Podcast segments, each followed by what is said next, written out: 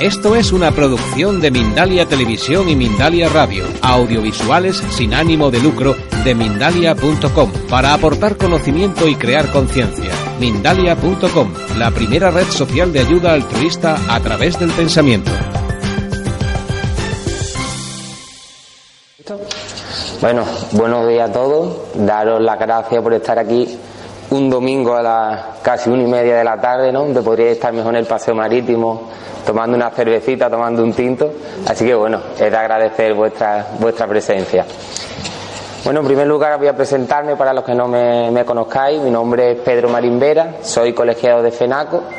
Eh, actualmente trabajo en una consulta de naturopatía en el puerto de la Torre. Por lo tanto, mi formación profesional es técnico naturopático en quiromasaje, osteopatía y kinesiología además de ser diplomado en, educación física por la Universidad de Málaga. Entonces, bien, les voy a presentar un poquillo la exposición que vamos a, realizar para que, para que sepáis de qué vamos a hablar, ¿no? Como indica el propio nombre, vamos a hablar un poquito de la alimentación, el entrenamiento físico-deportivo, la relación que tiene con la alimentación y los beneficios del ejercicio físico, sobre todo para personas que nunca han realizado deporte y actualmente conviertan una práctica deportiva, ¿no? sin ningún tipo de conocimiento y sin ningún tipo de ayuda, para que tengan un poquito unos conceptos básicos, ¿vale? Bueno, como hemos dicho, vamos a hablar un poquito de, alimentación y nutrición, siempre imprescindible saber un poquito lo que es la, definición, ¿no? Saber diferenciar. Porque una de las dudas más, ocurrentes surgen en consulta, ¿no? Eh, es que no sabemos qué es la alimentación o qué es la nutrición y son cositas básicas. La alimentación prácticamente todo el mundo sabe lo que es, ¿no? Nosotros vamos, por ejemplo, a un restaurante italiano, pedimos al camarero una pizza y sabemos que estamos alimentando, ¿no? ¿Verdad? Es que no tiene más. Es algo, consciente, algo voluntario, eh, por el cual nosotros ingerimos alimentos. Y la nutrición, eh, que viene en la siguiente diapositiva, es lo contrario, es un proceso involuntario, es un proceso inconsciente, ¿no? Es decir, nosotros con la alimentación sabemos lo que ingerimos, pero nuestro organismo eh, de manera involuntaria es lo que utiliza esos aportes, esos nutrientes para realizar las funciones vitales.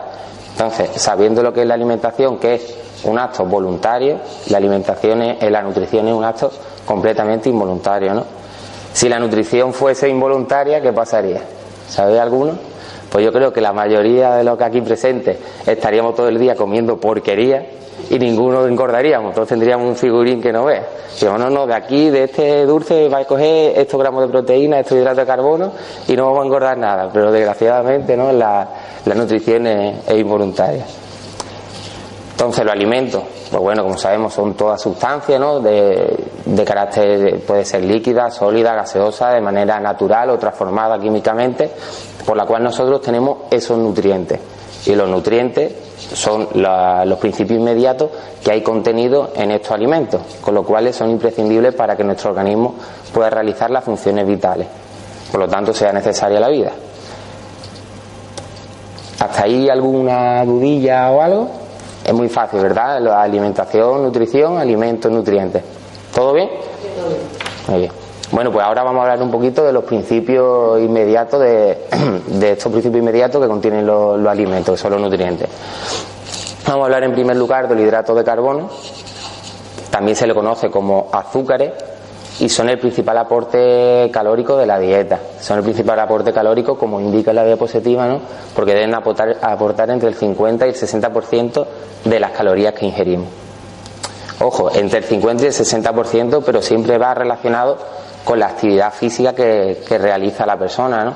no es lo mismo que una persona ingiera una cantidad de hidrato de carbono que trabaja ocho horas sentada en un ordenador y después lleva una vida sedentaria porque no le gusta practicar deporte, porque no se mueve mucho, que una persona que realiza un trabajo más activo y después además puede jugar un partido de fútbol, jugar un partido de pádel o va al gimnasio.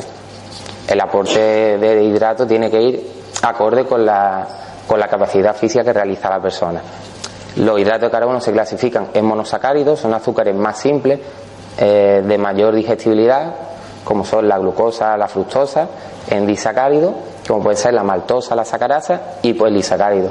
Son ya hidratos de carbono de cadena más larga, ¿no? como puede ser el almidón, como puede ser el glucógeno. Son de mayor, mayor hora de digestión. ¿no? Bueno, decir que cada, cada gramo de hidrato de carbono aporta unas 4 kilocalorías.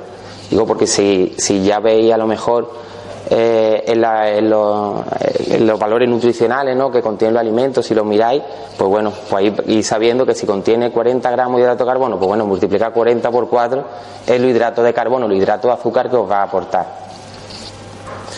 Bueno, entre sus funciones principales, como he dicho, la de suministrar energía, favorece el peristaltismo intestinal, ¿no? la, digestibilidad y además se almacena en el, hígado en forma de, glucógeno, ¿no? como sustancia de reserva. Y como he dicho, siempre pues, hay que tener en cuenta en función de la actividad de la persona. ¿Dónde encontramos los hidratos de carbono? Porque es una de las preguntas que en la consulta más surge, ¿no? ¿Qué es la proteína? ¿Qué es el hidrato de carbono? ¿Qué alimentos los tiene? Bueno, pues como aquí indica, el hidrato de carbono donde más donde más presente está en las pastas, en el pan, el arroz, la harina, las legumbres, ¿no? Las patatas y obviamente la bollería y los dulces. Todo rico en azúcar, ¿no? ¿Todo bien? ¿Alguna duda? Sí. Bien, ¿no? Bueno, ahora vamos a pasar a hablar de la grasa o lípido, eso que prácticamente nadie quiere ingerir y que normalmente estamos estamos equivocados, ¿no? Las grasas son sustancias compuestas por átomos de hidrógeno, de carbono y de oxígeno. Son insolubles en agua, es decir, no se pueden disolver con el agua. Todo el mundo sabe que si echa un poquito de aceite en un vasito de agua, pues bueno, el aceite se queda arriba, ¿no? No mezclan. hay que dividir en dos tipos, los ácidos grasos saturados, ahí lo vamos a llamar las grasas que son menos beneficiosas, ¿no? Las grasas malas, que son de origen animal, y un consumo excesivo está relacionado con problemas de salud. Y los ácidos grasos insaturados, que tienen eh, sobre todo su origen en los vegetales, en algunos pescados, frutos secos y demás, que son beneficiosos, ¿no? Te aportan muchos nutrientes. Destacar, por ejemplo, el, omega 3, eh, rico en frutos secos, en pescado azul, y el omega 6, ¿no? Rico en, en semillas, en aceite, en frutos secos también. Muy bien, entre las funciones principales de la grasa, pues hombre, destacar que son un gran aporte de energía, ya que un, un gramo de grasa aporta unas 9 kilocalorías, ya estamos viendo, uy, si el hidrato de carbono aporta 4 calorías, quiere decir que la grasa aporta 9, el doble, es una locura, no vamos a comer grasa, no, no, pero es que las grasas son esenciales para la vida.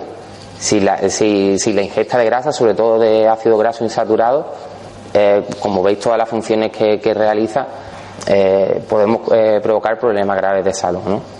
Entonces, siempre hay que comer grasa en, el, en, el, en la ingesta adecuada, ¿no? Siempre todo el exceso, todo el defecto, siempre es desaconsejable.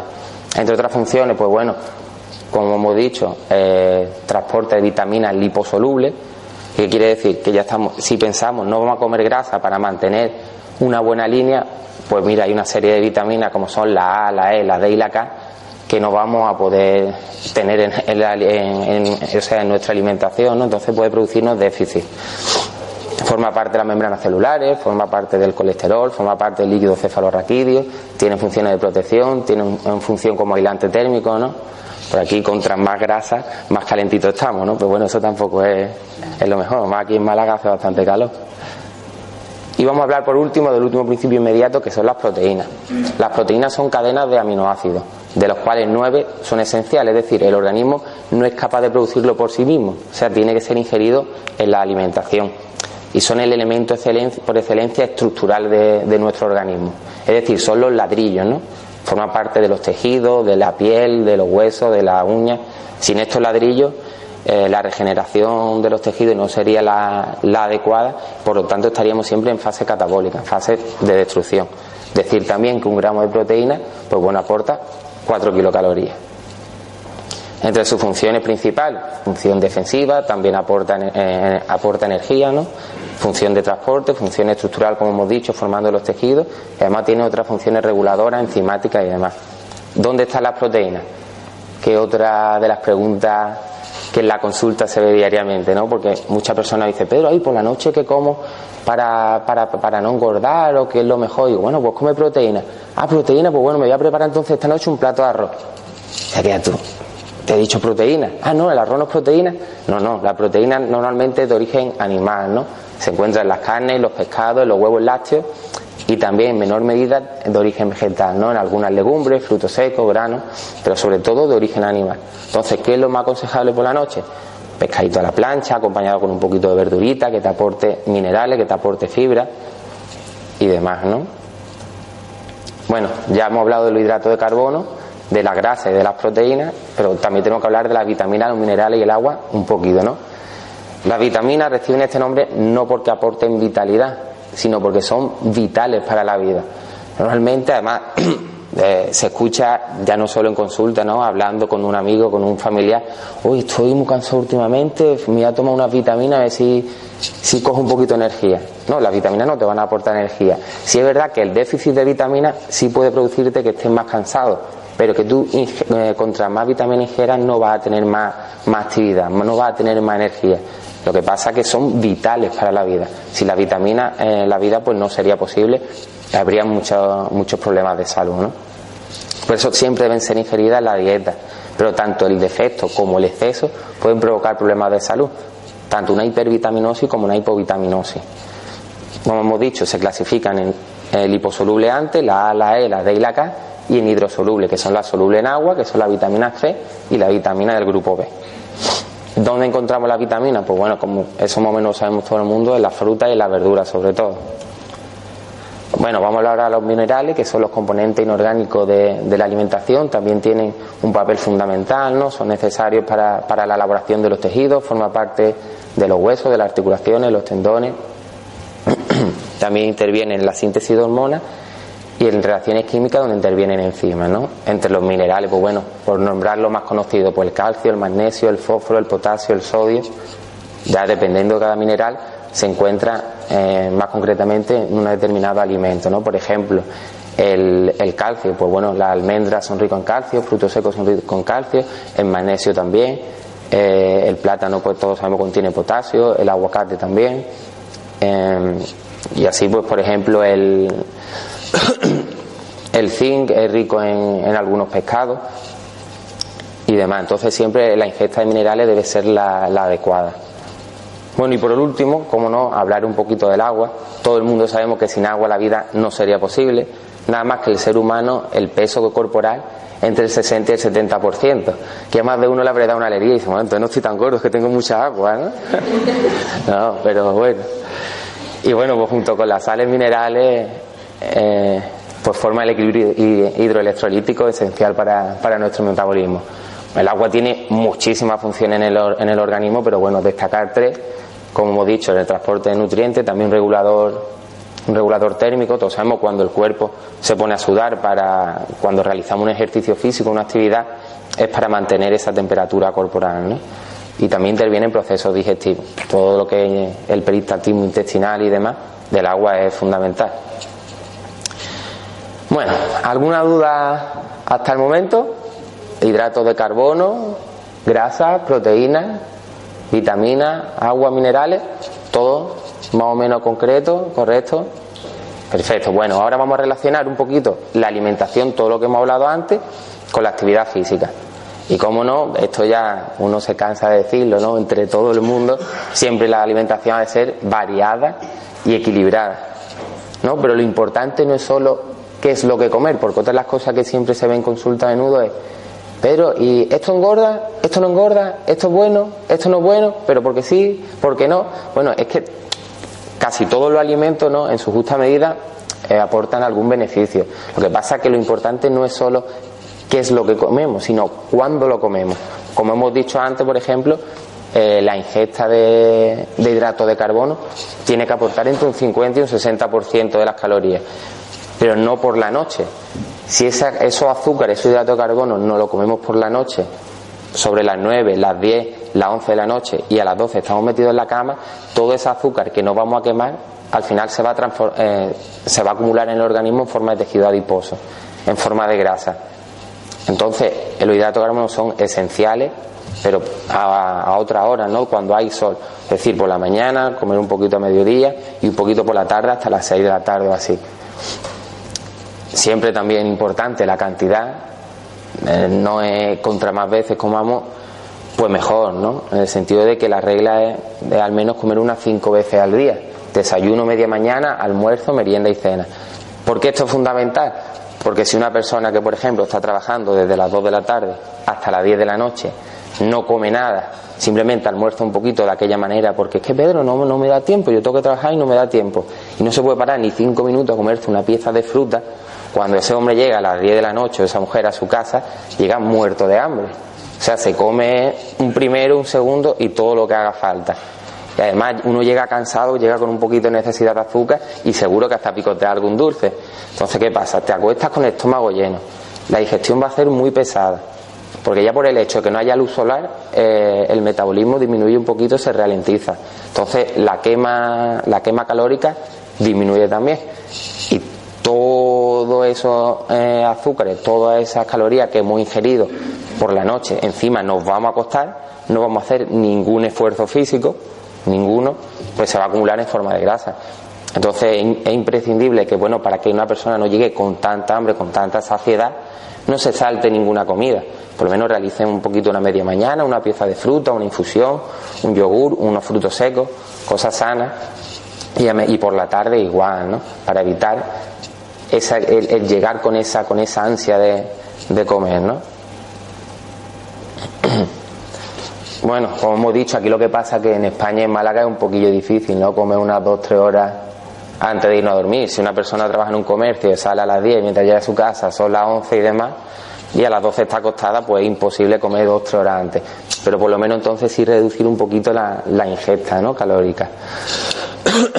Como hemos dicho, por la noche, pues lo, más beneficioso, ¿no? Ingerir alimentos ricos en proteínas por el hecho de que mientras estamos durmiendo, sobre todo entre las 11 de la noche y las 3 de la mañana, es cuando se produce la mayor regeneración muscular. Antes hemos dicho que las proteínas eran los ladrillos para esta regeneración, ¿no?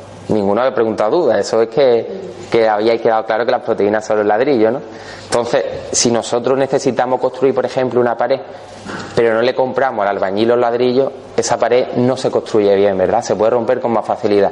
Pues eso es lo que pasa en este caso. Si por la noche no aportamos proteína, que es lo que el organismo necesita, y durante el día hemos realizado una actividad física, vamos a conseguir más destrucción del tejido que regenerarlo, ¿no? Entonces, las proteínas pues son imprescindibles por la noche, ¿no?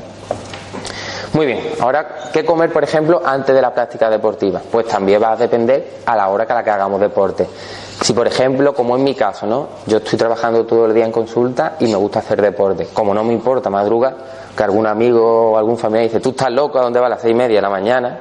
Bueno, yo me levanto a las seis y media, me como un poquito de fruta y me voy a hacer algo de deporte, ¿no? Pero eso, yo no me voy a levantar a las seis y media, siete de la mañana y me voy a comer un bocadillo, ya sea de atún, de manteca colorada, de pavo, de tomate, porque hemos dicho que eso es hidrato de carbono, es un, es un polisacárido, ¿no? Es una, una, rama un poquito más compleja de digerir, por lo tanto, esa energía vamos a tenerla unas 4, 5 o incluso 6 horas, depende de lo, de lo que le metamos al bocadillo. Si yo quiero hacer deporte a las 7 de la mañana y me como un bocadillo a las 7 menos cuarto, hasta la 1 no voy a tener energía. Entonces no es adecuado comerse ese bocadillo. Lo adecuado es comerse una pieza de fruta, una fruta deshidratada, ya puede ser dátiles, una infusión con un poquito de miel, con un poquito de azúcar moreno, para que obtenga energía al cuerpo de manera rápida. Además, daros cuenta que si estamos 7 o 8 horas durmiendo y le metemos un bocadillo de manteca, el cuerpo va a decir, ¿esto, ¿esto qué es, no? Estaba yo aquí descansado tan tranquilito y me va a meter esto. Entonces la fruta es una cosa que en 15 minutitos así se digiere. Ya una vez realizamos el entrenamiento y ya la comida puede ser un poquito más, más amplia, ¿no? O más copiosa. Una recomendación a las personas que, que, realizan ejercicio físico, ya sea de fuerza, velocidad o de mantenimiento, una vez terminada la práctica deportiva, siempre aconsejable algún batido proteico, bien sea de origen de proteína vegetal, ¿no? como de guisante, de soja para las mujeres suele venir muy bien, de proteína de suelo de leche hidrolizada.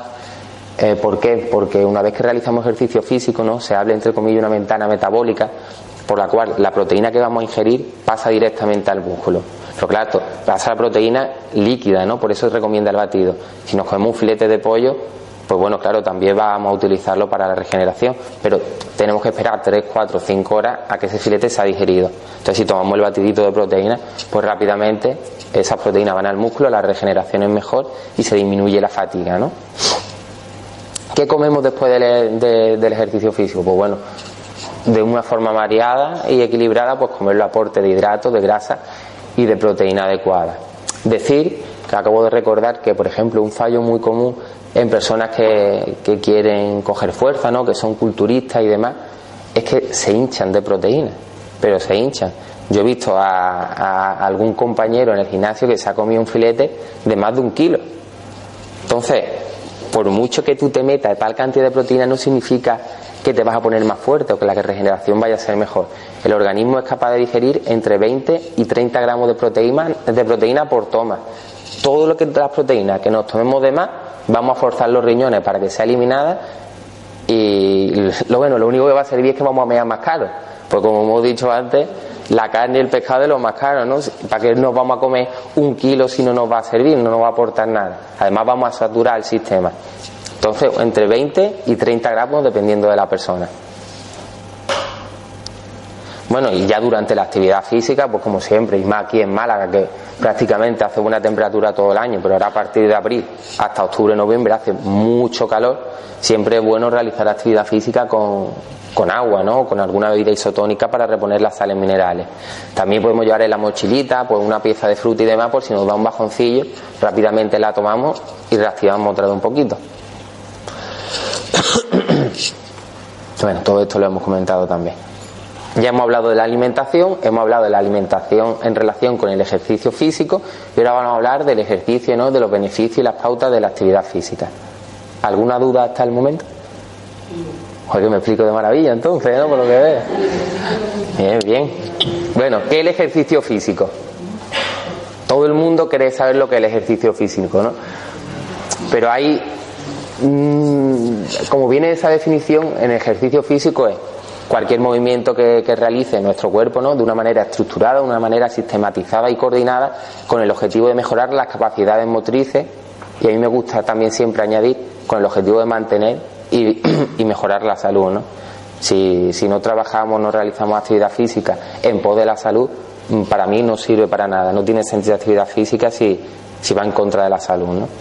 Pero, por ejemplo, la semana pasada eh, vino una, una, persona nueva a la consulta, vino una usuaria nueva, que total, mientras estábamos haciéndole la ficha, le pregunto siempre la profesión para saber, eh, bueno, qué problemas puede tener, ¿no? y, la muchacha pues trabajaba de mantenimiento, trabajaba limpiando casa y demás. Entonces ella me dijo, no, pero yo realizo, yo realizo ejercicio físico todos los días. ¿Tú sabes lo que es coger la, fregona y ponerte a fregar y coger cubo de agua para arriba y ahora limpia aquí, limpia allí, todo el día tira abajo? Por supuesto, la, la mujer realiza una actividad física diaria todos los días, pero eso no es ejercicio físico. La mujer no realiza un ejercicio de manera coordinada para mejorar sus capacidades motrices ni para mejorar la salud. Al revés, el hecho está trabajando siempre por lo que habrá cansada, malas posturas, que si una contractura, que si un problema muscular. ¿no? El, eh, el, objetivo de la mujer es limpiar lo mejor posible y que no le falte el trabajo, no mejorar. Voy a, voy a, de esta manera que mira, voy a, así voy a mover el manguito rotado y lo voy a fortalecer. No, eso así yo creo que nadie limpia así, ¿no? yo creo que no.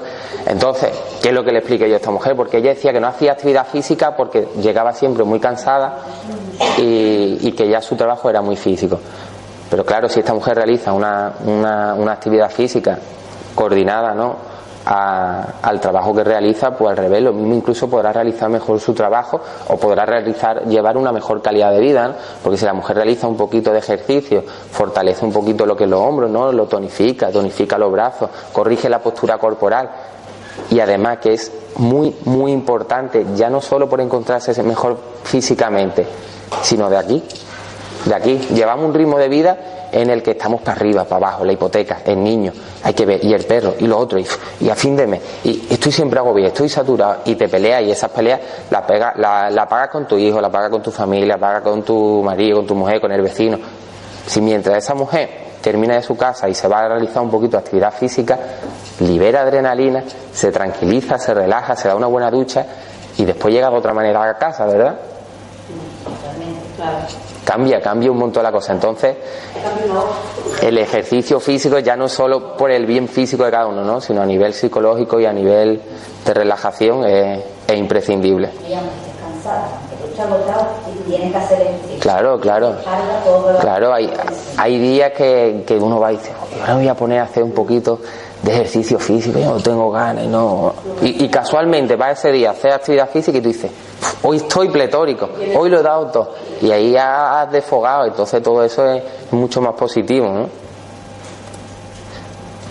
Bueno, aquí he puesto, eh, aunque he explicado en el siguiente PowerPoint, la siguiente diapositiva, los beneficios del ejercicio físico, me ha gustado ponerlo en la foto para que así directamente asocie, por ejemplo, el corazón, los pulmones, el hueso, eh, la postura que realiza aquella persona de verde, no para que directamente asociemos lo que ya mejora, ¿no? El beneficio del ejercicio físico, pues bueno, casi todo el mundo pues lo conocéis, ¿no? Mejora la, la actitud postural, corrige las malas posturas, mejora a nivel de tonificación muscular, a nivel de movilidad articular, mejora la respiración, mejora la capacidad cardíaca, eh, mejora los problemas degenerativos, como hemos dicho, reduce el estrés, la ansiedad, potencia el bienestar, a nivel neurológico pues igual, ¿no? Mejora para problemas depresivos, además tú vas a lo a un gimnasio, te relacionas, vas a una sala de entrenamiento personal, te relacionas con tus compañeros, mejora la cooperación, mejora la confianza en los demás, ¿no? Estos PowerPoint, pues bueno, es lo que hemos estado, lo que hemos estado diciendo de, los beneficios del ejercicio físico, ¿no? Pero bueno, ahora llegamos a las pautas para el ejercicio físico y para mí esto es de la parte más importante, de la más importante. Actualmente, y es verdad que se ve, se ve simplemente a día a día, ha, incrementado muchísimo el número de personas que realiza actividad física. No sé si estaréis de acuerdo conmigo. Yo creo que hay dos factores fundamentales por el cual ha aumentado este número de personas. Uno, porque cada vez somos más conscientes de los beneficios de la actividad física, ¿no? Y, claro, también hay más posibilidades con internet y demás de buscar e informarnos. Y dos, no sé si estaréis de acuerdo conmigo o no, pero yo lo meto porque pienso verdaderamente que es 100% cierto que es el hecho de las redes sociales. No sé si sabéis por dónde voy. Yo, por ejemplo, tengo un amigo, cuando estudié educación física, paradójicamente él estaba estudiando educación física conmigo, pero no, él no hacía deporte nunca, nunca, nunca, nunca. Pero ni, ni, ni en la universidad, ni fuera de la universidad. Era antideporte. Claro, yo decía, ¿qué hace este hombre aquí estudiando educación física? En fin, cosas de la vida. Yo creo que ni él mismo se lo explicaba, ¿no? Pero bueno, ya con, lo, con el paso del tiempo, pues este muchacho, pues ya uno se ve menos en la universidad y demás, y yo lo seguía teniendo en, en Facebook, ¿no? Y de repente un día me sale una foto, ¡pum! He corrido 20 minutos, ta, ta, por el paso marítimo. Pasé la primera vez, no está mal. Yo, mira, este muchacho, pues muy bien. Al siguiente día, y he corrido, ta, ta. Mira, cuando llevo un mes viendo la foto, el muchacho dice, lesiónate ya, o, no me cuentes toda tu vida aquí, qué pesadilla. Entonces, es verdad que uno lo ve en las redes sociales, ve, oye, este hace deporte, el otro hace deporte, el otro hace deporte. Pero bueno, ojo, también una cosa, yo no sé ya si las fotos las cuelgan después realmente haber hecho deporte o, no, o que cuelgan, porque además en todas las fotos las zapatillas son de contra más colorines mejor, e, el cortaviento contra más fosforito mejor, se ve más una foto, la muñeca, venga, el cronómetro, el podómetro, el GPS, todo, todo. Bueno, y la, y la foto la hacen con una GoPro, que es una cámara deportiva, no vaya a ser, más, vosotros vais al Decathlon de lunes a sábado y está lleno. Está lleno, lleno, lleno, lleno, lleno. Yo ya no sé si realmente hacen tanto deporte o es la foto y ya me voy para la casa, me cambio otra vez y a cumplir. La gente se cree que salí a correr y ya está. No, pero, pero parece una tontería, pero el hecho de las redes sociales yo pienso que, que ha influido bastante, ¿no? El problema es el siguiente, personas que no han realizado nunca deporte, personas que comienzan a realizar deporte. La mayoría de la gente comienza sin ningún tipo de conocimiento, sin ningún tipo de acondicionamiento y sin ningún tipo de actividad no previa. Entonces, siempre le falta un entrenador personal que lo guíe y lo oriente. Para mí la figura del entrenador personal es primordial. Es primordial en la, en la, práctica de la actividad física. Una persona va a un gimnasio, por ejemplo, voy a entrar a la clase de zumo, voy a entrar a la clase de pilates. Hay 20 personas o 30 personas realizando esta clase y un monitor. Como una persona que no ha realizado deporte nunca se mete en la misma clase de zumba que llevan cuatro años las mismas personas. Es que esa persona lo, más, lo, que más, lo que más posibilidades tiene es de lesionarse. Que ojo, yo no estoy en contra. Yo cada vez que alguien se lesiona, a mí se me pone el ojillo con la moneda del euro y me viene estupendamente porque, bueno, eh, es mi trabajo, ¿no? Pero bueno, yo prefiero que venga la gente a la consulta a, mantenerse, no porque tenga graves problemas de salud, ¿no?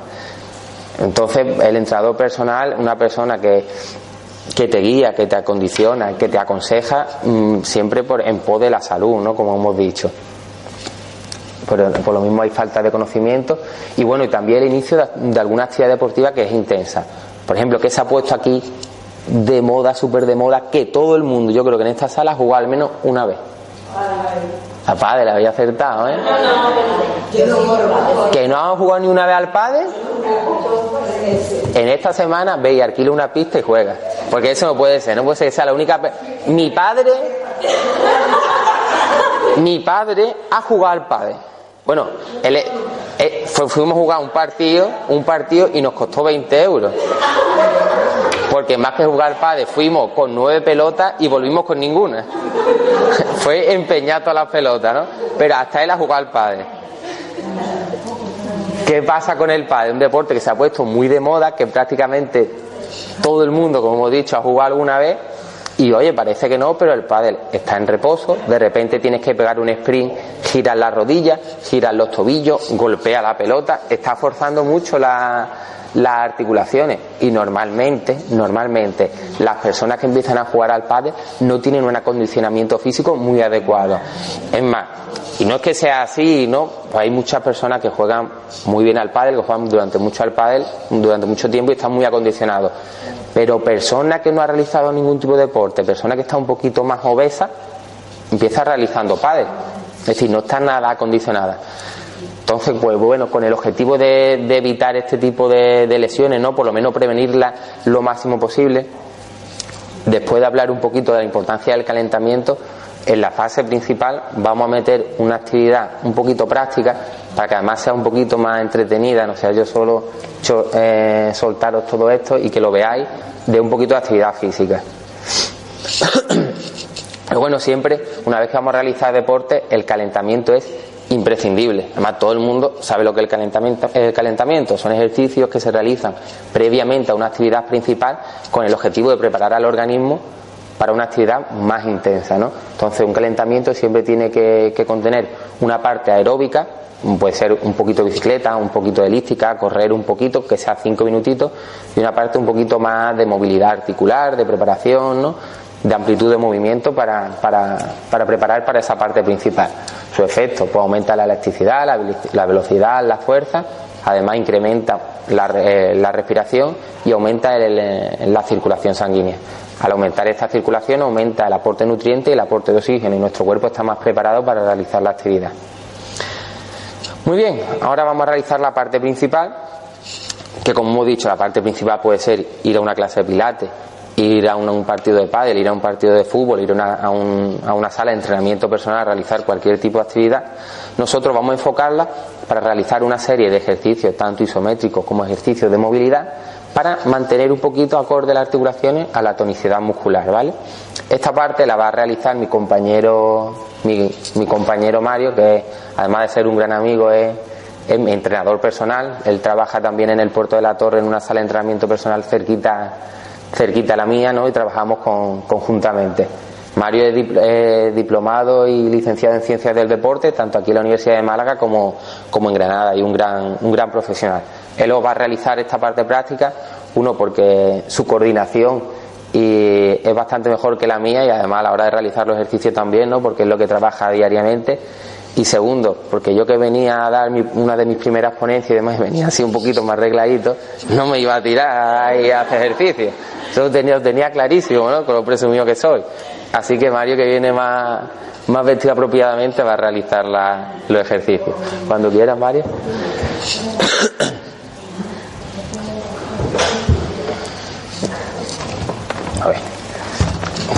No me he puesto de pie, he estado toda la, la, ponencia, ¿no? Aquí sentado, porque no hay ningún cacharrito ¿no? en el que yo pueda moverme e ir pasando la diapositiva, tenía que estar siempre pegado al ordenador. Pero bueno, como a realizar la parte práctica,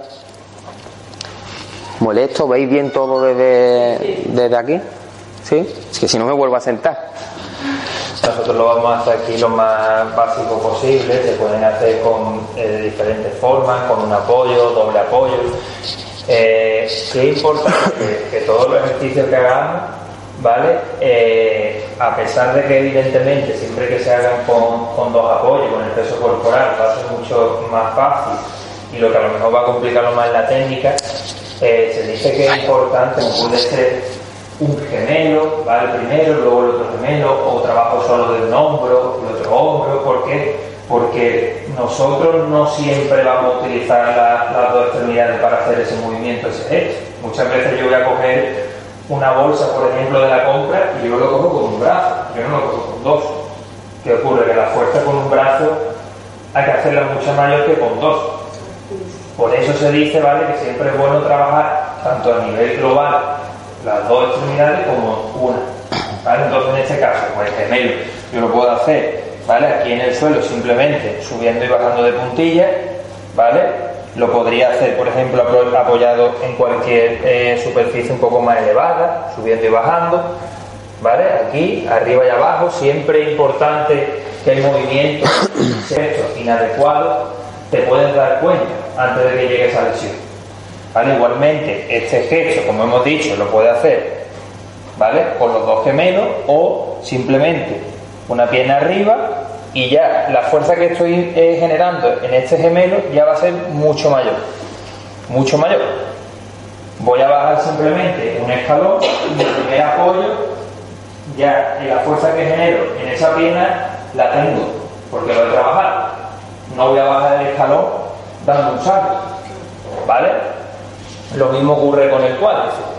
Eh, sobre todo este ejercicio, que es de lo más completo que hay, A nivel, a nivel físico, que es la sentadilla. ¿Qué ocurre con la sentadilla? La sentadilla, la mayor dificultad que tiene es la técnica, más que el realizar eh, el trabajo de fuerza.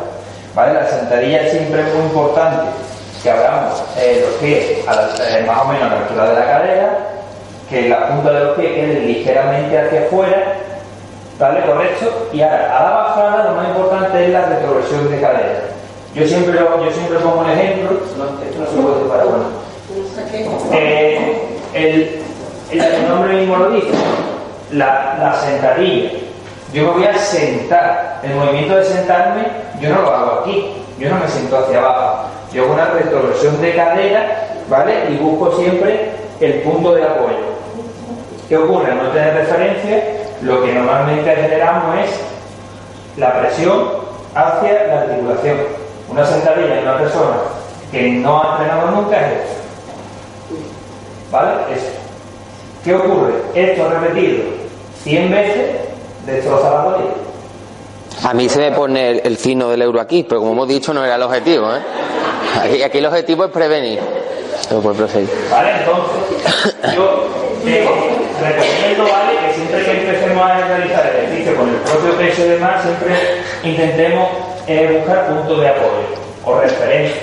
Si me tengo que agarrar a algún sitio, yo por ejemplo en las clases siempre empiezo pues en la espaldera mismo o con un TRX, que son las dos cuerdas, en las que tenido un banco. Entonces yo siempre agarre, ¿vale? Para que este movimiento sea seguro y ya va.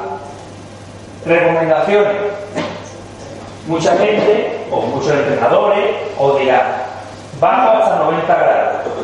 Bien, está bien, ¿por qué? Porque es una forma de prevenir, sobre todo al principio. Pero no es, no es del todo correcto. ¿Por qué? Porque si a mí mi, articulación me permite hacer esto, yo porque siempre voy a tener que bajar hasta aquí. Y si el día que tenga que hacer esto para coger algo, para hacer, no sé, imaginar, eh, yo siempre, muchas veces, lo que hago es, le pongo un peso a la persona en el suelo y le digo, cógelo. Y hace eso. ¿Vale? No hace, no va a hacer esto. Un 90 grados y aquí ya, de aquí no puedo bajar, tengo que coger. Tampoco, no, no, yo voy a coger un peso y yo bajo hasta abajo. ¿Vale? Aparte de lo que es la posición de las piernas, fundamental, y esto yo creo que es algo que hoy en día, además, Pedro sabrá que es la mayor parte de las lesiones lumbares, dorsal en general, hombro, la espalda, ¿vale? Siempre la espalda lo más recta posible, lo más lineal posible, ¿vale? Siempre hay que hacer tensión con la zona lumbar. Si hacemos tensión, estamos trabajando con el cuadrado lumbar y con los paravertebrales, pero no estamos forzando la articulación. No estamos forzando con lo que es la vértebra, tanto el disco ni la cadera. Entonces siempre trabajamos a nivel muscular. no es lo mismo una lesión muscular que una lesión articular. Ya, ojo, una lesión articular, una lesión discal, ya son palabras más mayores que un problema muscular, que una sobrecarga, que una, contractura. ¿no? Eso siempre hay que tenerlo en cuenta. Con respecto a lo que ha dicho Mario de los 90 grados y demás, todo completamente cierto. También aquí estamos hablando en términos generales siempre, ¿no? Depende de cada persona, depende de cómo venga, podrá trabajar a 50 grados, a 90 o a 120 que no porque una persona pueda trabajarlo o mi compañera que está al lado, como él ha dicho, baje hasta 100 grados, yo tengo que hacerlo, ¿no? A lo mejor para mí, para mejorar físicamente y para mejorar en mi salud, tengo que quedarme a 90 o tengo que quedarme a 80. Eso progresivamente uno se va comparando consigo mismo y lo que vaya mejorando eso es lo que es. Y bueno, todo el mundo tenemos también un tope. Si hay una persona que tiene, por ejemplo, eh, artrosis en la rodilla, por mucho que esa, esa, persona mejore, siempre se puede mejorar y siempre hay que buscar la salud, pero bueno, hay que tener en cuenta esa limitación, no nos vamos a forzarla a que baje, a que pegue el culo al suelo. Entonces siempre acorde con cada persona. Te paso, Mario. Eh, eh, sí, eh, ahora que, estaba comentando esto, ¿vale? Evidentemente nosotros antes de realizar un entrenamiento más personal, por suerte, eh, primero pasa por sus manos, es el que hace una valoración de esa lesión o de ese problema que tenga la persona. Nosotros siempre, normalmente durante toda la semana estamos en contacto, él me pasa un informe en el que me dice, oye, esta persona tiene esto, eh, porque mm, hay una cosa que yo siempre defiendo y es que eh, yo soy entrenador personal, yo sé de ejercicio físico, pero yo no sé de osteopatía, yo no sé de fisioterapia, entonces yo no me voy a meter en un ámbito que no es el mío, yo puedo tener conocimiento que me ayuda a, bueno, a, no realizar cosas erróneas, pero si él me dice, oye, esta persona no puede bajar más de 90 grados, evidentemente yo no voy a hacer que baje más de 90 grados hasta que él me diga, oye, ok, está bien, puede, ¿vale? Entonces, eh, todo el ejercicio que hacemos, evidentemente siempre ante la supervisión de, Pedro y entre los dos pues, nos vamos un poco informando y vamos viendo la evolución de cada, de cada cliente. Eh, siguiendo con el ejercicio básico, ¿vale? Mm, siempre, yo lo digo, con poco material o prácticamente eh, ninguno podemos hacer una sesión de ejercicio muy básica, ¿vale? En este caso, en el ejercicio de, de isquiotibiales, Ahí está sin ningún tipo de material, lo podemos hacer eh, con una banda elástica, ¿vale? Pero aquí, eh, no, sé, eh, no sé si me veréis todo, ¿vale? Pero lo único es, lo más importante, espalda recta, ¿vale? No tomar una postura relajada, intentar no tumbar estando relajado, siempre fortaleciendo lo máximo que pueda en la zona core, ¿vale? Que ahora hablaremos un poco sobre la zona core.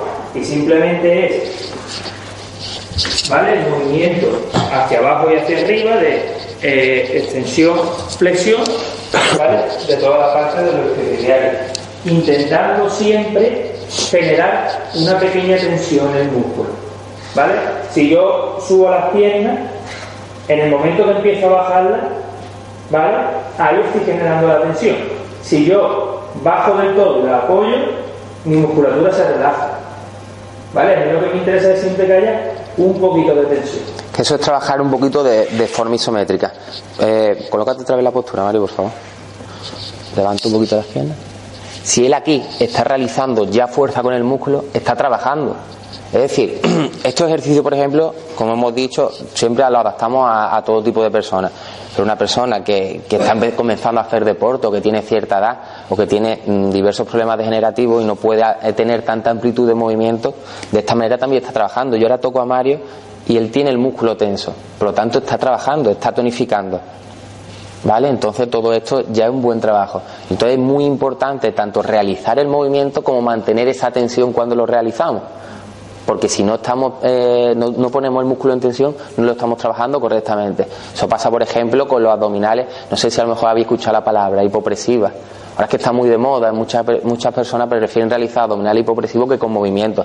Por realizar abdominal hipopresivo no es otra cosa. Después lo realizaremos que es mantener la posición y apretando la zona abdominal. Tocáis la zona abdominal y la ponéis dura entonces, es otra manera de realizar la, actividad, ¿no? Para adecuarla a todo tipo de personas. Y para que veáis que son ejercicios, porque el objetivo de mostrar estos ejercicios, ya podéis descansar si quieres, ¿vale?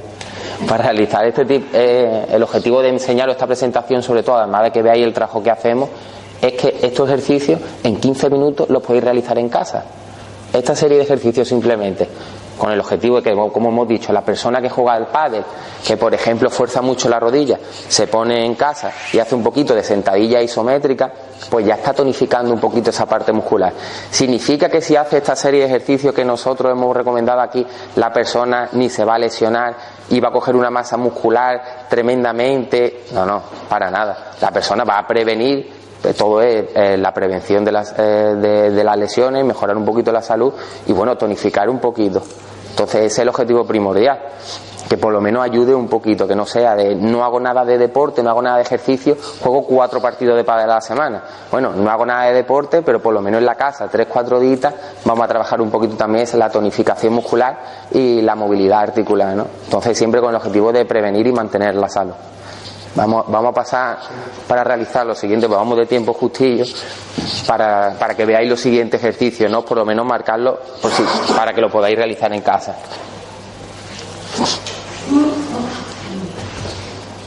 Vale, trabajo de, de aductores, ¿vale? Igual, en este caso hay un trabajo ahí con banda elástica, pero lo podemos hacer sin banda elástica. Importante, lo que digo siempre, postura, ¿vale? La postura.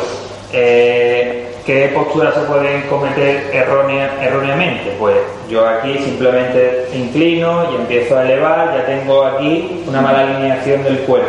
Ya todo mi peso está cayendo en mi cadera, ¿vale? Y ahí es donde está sufriendo el problema. Yo sí, yo estoy trabajando, a mí me duele aquí, yo me lo noto, pero estoy más eh, cometiendo el error de echar todo mi peso. Pues yo me alineo, mi peso se reparte mejor y ahora subo, ¿vale? Subo y extiendo. ¿Hasta dónde? Hasta donde pueda. No forcéis más. Nunca forzar más el movimiento donde pueda. Siempre. Movimiento suave hasta donde yo note la tensión y ahí me quedo. ¿Vale? Glúteo. Igual. Muy importante. Siempre todos los ejercicios que hagamos con apoyos de brazos esto, los brazos nunca pueden estar separados de la línea del hombro, ¿vale? Porque ahí lo que estoy haciendo es eh, forzar mucho toda la zona, sobre todo de los manguitos rotadores del hombro. El hombro de la zona más importante es lo que prácticamente estamos usando en el día a día para todo. Entonces, nunca eh, puede estar esta alineación. Siempre peso encima, ¿vale? Mi mano está justo en línea con el hombro, ya estoy repartiendo bien el peso yo ya puedo trabajar sin problema y lo que hago ahí en este caso es extender y ahí es donde genero la tensión en el ya eh, no me estoy preocupando de tener los brazos aquí y de que llegue un momento en que el hombro ya me empieza a molestar ¿vale? muy importante siempre los ejercicios eh, aprovecho ya que está aquí y hago el de tríceps, ¿vale? lo mismo fijaros si eh, esa persona que tiene todo su peso ahora mismo aguantándolo en la punta de los pies y los brazos, tuviese el apoyo aquí, ¿vale? Fijaros lo que ya ahí está sufriendo. Yo en este caso, mi peso es eh, eh, de unos 70 y pocos kilos, ¿vale? No es lo mismo que eso lo haga una persona, por ejemplo, pues de 100 kilos. ¿Lo podría hacer una persona de 100 kilos? Seguro. Seguro que lo puede hacer, ¿eh? Aunque sea un segundo, aunque sea esto, subo y bajo, subo y bajo, lo puedo hacer, ¿eh? pero evidentemente el reparto del peso, él lo va a sufrir mucho más que yo. Y si yo tengo los brazos aquí, fuera de la línea del hombro, yo me estoy haciendo más daño del hombro que trabajando a nivel muscular del pie. Entonces siempre en línea y aguantando de forma isométrica.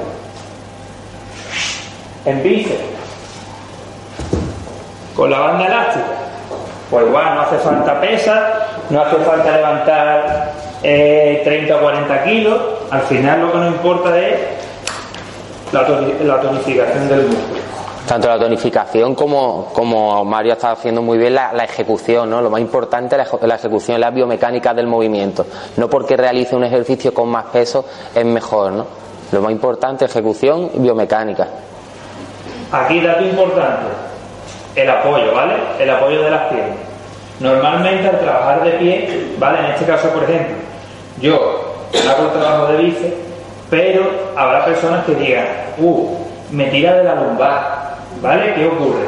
Que todo lo ejercicio que hagamos de pie, cualquier entrenador os dirá, aprieta el abdomen, aprieta lumbar, aprieta, pero al hacer ejercicio con los brazos no eres capaz de coordinar el apretar en la zona core con la elevación de brazos, estás como, no puedo. Y al final, al que la espalda, ¿vale? O relajas tanto que lo que estás haciendo más son tus lumbares. En este caso, yo siempre digo, un apoyo solo, la otra pierna atrás, ya de esta forma tu lumbar está más segura y a partir de ahí subes. Y ya ahí tu lumbar no sufre. ¿Quieres una persona más entrenada que controla más el movimiento? Pues entonces sí, pones una pierna al lado de la otra, ¿vale? Ahí baja un poco el centro de gravedad para que tu lumbar esté bien apoyada y a partir de ahí, ¿vale? Subes y bajas siempre con la espalda lo más recta posible. Bien, muy importante ese, ese punto de apoyo porque es que nos hace que, en este caso, en un trabajo de bíceps, estés sufriendo más la lumbar que tu propio bíceps. Vamos a hacerlo ahora. Vale, Mario, marca los ejercicios que vamos de tiempo. Sí, vale. Colado. En hombro, igual. ¿Vale? No puedo, pues lo que hago es simplemente una pierna adelante, una atrás, elevo. Mirada al frente, espalda recta. ¿Vale? Muy importante también el tema de la cervical. Sobre todo eh, postura y estética en el gimnasio, ¿no? Estoy haciendo el ejercicio, estoy en el espejo. Esta posición, ¿vale? Está sufriendo la cervical. Así que olvidaros de miraros, simplemente miro, corrijo. ¿Va bien? Pues voy, ¿vale? Y en elevaciones de hombros, ¿vale? Y aquí, igual. Articulaciones siempre, a mí me gusta semiflexionadas, un poquito. No echando todo por completo, un poquito, ¿vale? Que la articulación esté semiflexionada. Si extendemos el codo o la articulación que sea por completo, tanto a nivel ligamentoso como a nivel tendinoso, van a sufrir bastante más. Entonces, siempre un poquito de semiflexionada, porque lo que va a hacer es trabajar más el músculo.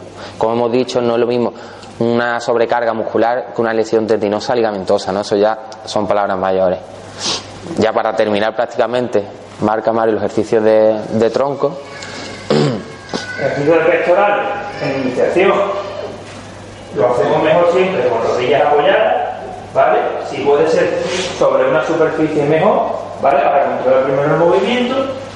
Y eh, lo único que tengo que hacer es bajo y al bajar, ¿vale? Mirada al frente y espalda recta. Genero la tensión y subo, suave, ¿vale? Que tengo ya cierto nivel y controlo el movimiento. Pues rodillas arriba y hacia abajo. ¿Vale? Dorsales, igual. Espalda. En este caso la espalda, lo más importante. Yo hago el gesto, lo normal es que esté aquí. Empieza a tirar. ¿Vale? Lo único es que hay que corregir aquí. Mi lumbar, notamos como que sufre, que dice, uh, la lumbar la noto, pero tu lumbar está segura. Tú ahí estás asegurando la lumbar. Y tú te estás preocupando por el trabajo, en este caso, de dorsal, que es donde estás generando la tensión. Bien. Marca Mario, como hemos dicho antes, el abdominal hipopresivo. ¿Vale? Trabajo de abdominal. Eh, voy a hacer solo el de plancha, que es el abdominal el lumbar. ¿vale? El, el de plancha es de los ejercicios más recomendados para todo el mundo. ¿Vale? En este caso, sobre todo para las mujeres, todos los ejercicios que sean en isométrico, ¿vale? En estático, va a ser mucho más beneficioso por evitar dañar el suelo pélvico, ¿vale? Si hacemos muchos ejercicios de los crunch que se llaman, los encogimientos, ¿vale? Eh, podemos dañar el suelo pélvico. Entonces, igual, aquí, me estoy iniciando, muy importante, espalda recta, ¿vale? Los codos en paralelo, el codo siempre en línea con el hombro y aguanto. Que no aguanto mucho, rodillas al suelo. Subo. No aguanto, rodillas al suelo. Incluso aquí ya estoy trabajando, ¿vale?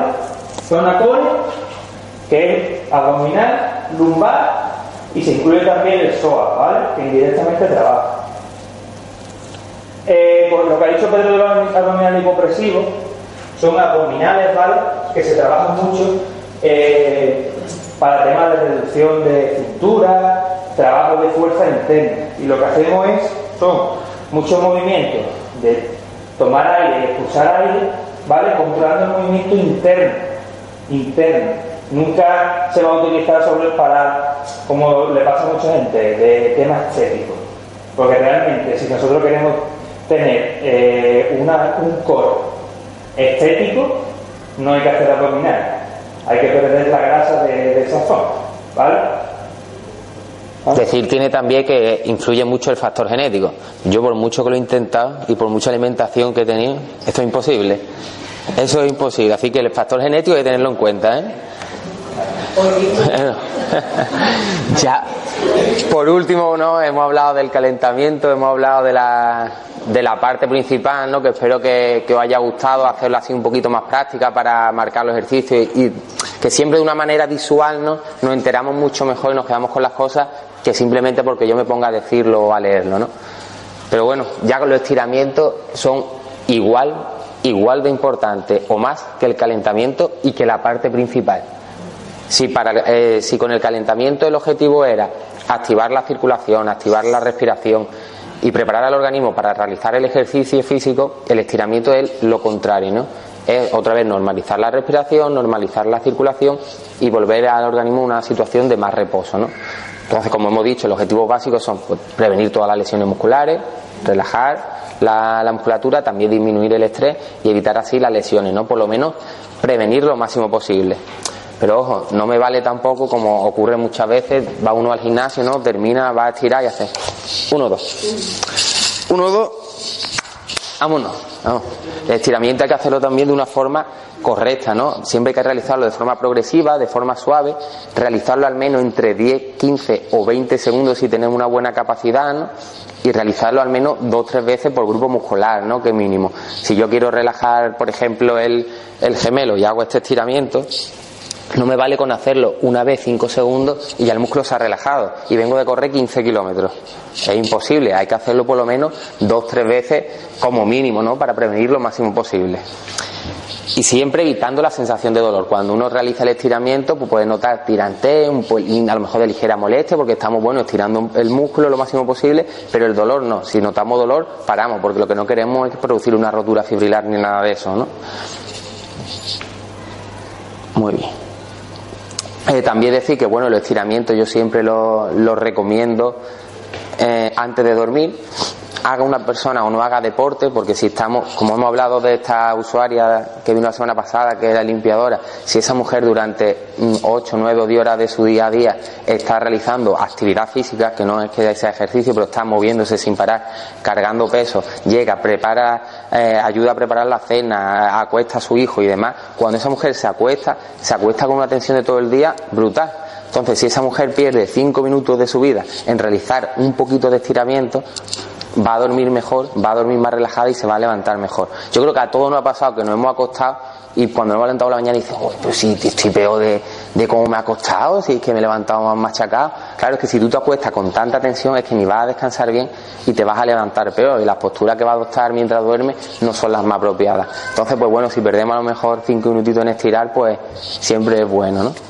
Ya por último, pues nada, la bibliografía para que veáis de dónde he sacado pues alguna de las ideas, ¿no? que no es que todo me lo haya inventado yo. Y bueno, dar las gracias de aquí especialmente, aunque no están, no están presentes, Jesús Cornejo y, y Manuel Navarro, son, han sido profesores míos, son compañeros de trabajo y son grandes amigos y son personas de los que día a día siempre se puede aprender algo nuevo, ¿no? Y bueno, por último, pues despedir la, la ponencia con, con, una frase, ¿no? De Andrew Taylor Steele, que es el padre de la osteopatía estructural, que es el movimiento de vida.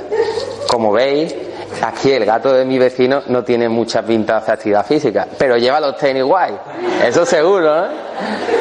Así que nada, bueno, espero que os haya gustado. Al final no hemos alargado un poquito más de la cuenta porque os hemos visto ahí entusiasmados y, y lo hemos disfrutado.